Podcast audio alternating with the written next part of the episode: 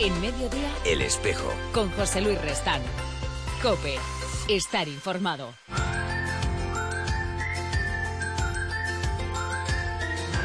Ya estamos aquí de nuevo con todos ustedes. Eh, Tengo aquí sobre la mesa el libro En la tierra como en el cielo, historias con alma, corazón y vida de Javier Echevarría, quien fuera prelado del Opus Dei eh, hasta su fallecimiento.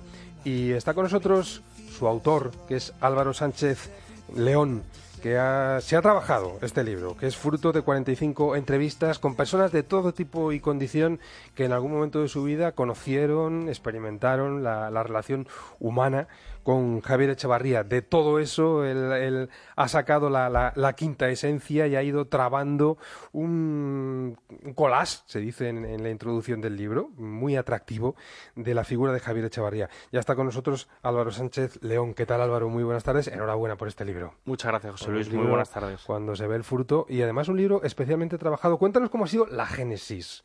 La génesis es muy sencilla. Eh, eh, por parte de la editorial hay un interés de hacer un libro sobre Javier No, Echevarría. no hemos dicho que la editorial es real, pero ya es importante decirlo para buscar el libro. Y entonces me proponen, yo no he escrito nunca un libro, pero hago muchas entrevistas y me proponen, eh, ¿te interesa este proyecto? Me interesa, haz un proyecto. Y mi proyecto es entrevistar a todas las personas que han estado cerca de Javier Echevarría, al menos en la etapa final.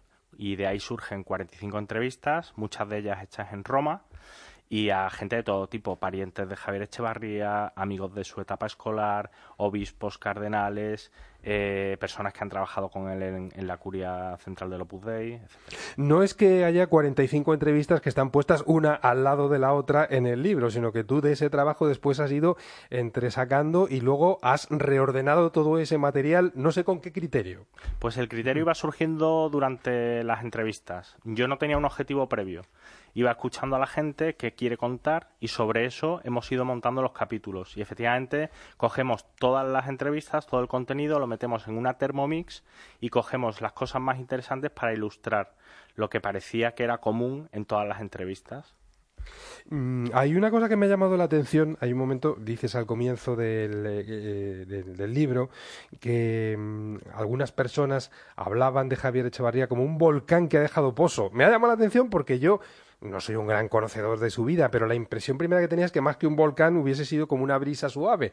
No era un hombre especialmente volcánico como carácter, me parece a mí. ¿Qué quiere decir esto de un volcán que ha dejado pozo? Bueno, Javier Echevarría tenía carácter, carácter y tenía, en fin, era de Madrid. Y eso impone... De Chamberí, para ser más exactos. Pero en cualquier caso, el volcán es una figura retórica que explica una fuerza interior que explota pacíficamente, sembrando a su alrededor iniciativas positivas, de entusiasmo a la gente que, que- tiene alrededor y de construcción de un mundo más humano a su alrededor, en fin. Es, es una figura que me llamó la atención porque muchas personas la decían, sobre todo las personas que habían estado más cerca de él, con lo cual ya se ve que además de ese carácter propio, ese volcán se notaba cerca. Mm, El título siempre es una cosa importante de entender por qué se ha elegido, porque estoy seguro que no estaba a priori, sino que al hilo de todo lo que tú has escuchado, te ha venido este en la tierra como en el cielo. ¿Por qué? Pues son varias consideraciones. La primera es que eh, la vida de Javier Echevarría es muy humana, muy con los pies en la tierra, pero con la cabeza en el cielo, el corazón en la gente, y esto era una tónica común en las personas que hablaban sobre él. Y luego además, eh, porque eh, mm, quería reflejar, mm, yo no quería hacer una geografía, ni sé, ni puedo, ni hacer una cosa histórica, yo lo que quería era reflejar lo que la gente pensaba sobre él. Y la gente pensaba sobre él, sobre todo, la gente que estaba cerca, que Javier Echevarría era una persona con la que se estaba como en el cielo. Y muy humana, pero como en el cielo. Y tirando de la gente para arriba, etcétera. ¿Cómo fue eh, el encuentro de- de- del joven del joven Javier Echevarría con una realidad del Opus Dei que ya estamos en la, en la, mm, primera posguerra, podríamos decir, que curiosamente además mm, él entra en el Opus Dei antes de conocer personalmente a San José María, lo va a conocer unos meses después. ¿Cómo es ese encuentro y cómo le cambia? Es curioso porque sucede todo en 1948.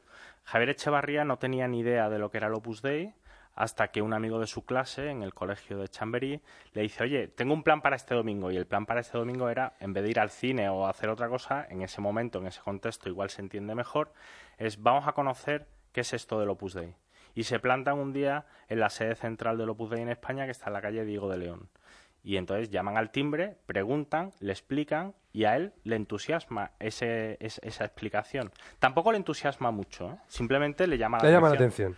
Y a partir, de a partir de ese momento, él tenía, era una buena persona, un buen cristiano, tenía una familia estupenda y a partir de ahí va cuajando la inquietud.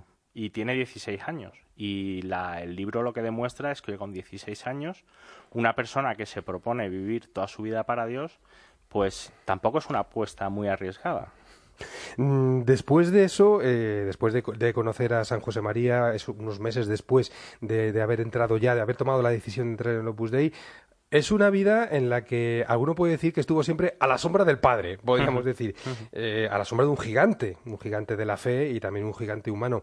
Eh, ¿Es posible que eso echara eso, sombra sobre las cualidades, sobre la personalidad, o al revés, fue la oportunidad de que todas las dimensiones humanas de, Javier Echevarría crecieran? Pues eh, yo durante el libro explico que Javier Echevarría era una persona muy normal era una persona como miles de personas buenas hay en el mundo. Y efectivamente él tiene el en el encuentro con San José María, él le cambia, le cambia porque conoce a una persona estupenda, mm, también como otras muchas personas ha habido en la historia de la Iglesia, y a él no le importa estar en la sombra porque está eh, bien cobijado. Aprende, le entusiasma la fuerza de un santo eh, y decide que todos sus talentos van a estar a partir de ese momento al servicio de la Iglesia, en concreto a través de el Opus Dei. Mm, ¿Cómo fue, cómo fue Javier Echevarría como, como hombre de gobierno? Porque el Señor le llevó por ese camino y, hay un momento determinado, siempre estuvo ahí cerca, diríamos, de ese punto de, conducción del Opus Dei, pero un momento en que le tocó estar en, en la cabina de mando, por así decir. ¿Cómo era? Pues eh, por lo que cuenta la gente que ha gobernado la obra con él en este tiempo, eh, don Javier era una persona que tenía la Iglesia como prioridad máxima y la unidad del Papa como hilo conductor de toda su tarea. Y después en el gobierno del Opus Dei, mm, lo comenta la gente que ha estado más cerca, es la primacía de la persona. Persona a persona, con nombres y apellidos, se toman decisiones contando con la gente y respetando la libertad de la gente, pero de una manera muy entrañable. ¿no? En el Opus Dei se conjuga el gobierno con lo que es una prelatura y con lo que a la vez es una familia. Y todo ese mix lo genera muy bien Javier Echevarría. Mm, ¿Cómo miraba él este momento histórico hasta que eh, eh, le tocó pasar a, la casa del padre?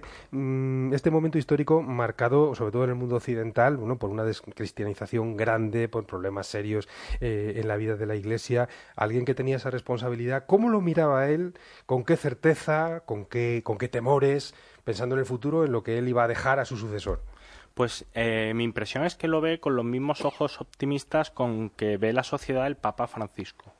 Es eh, como un terreno estupendo, con sus cosas negativas, no se chupa el dedo, con realismo, pero con mucho optimismo. Y de hecho, eh, el tema de la Iglesia en salida, que habla tanto el Papa Francisco, es una de las directrices que conforman su última etapa de gobierno. ¿Cómo podemos conseguir que este mensaje del Papa llegue hasta el último rincón de la, de, la tierra donde hay personas del Opus Dei? ¿no?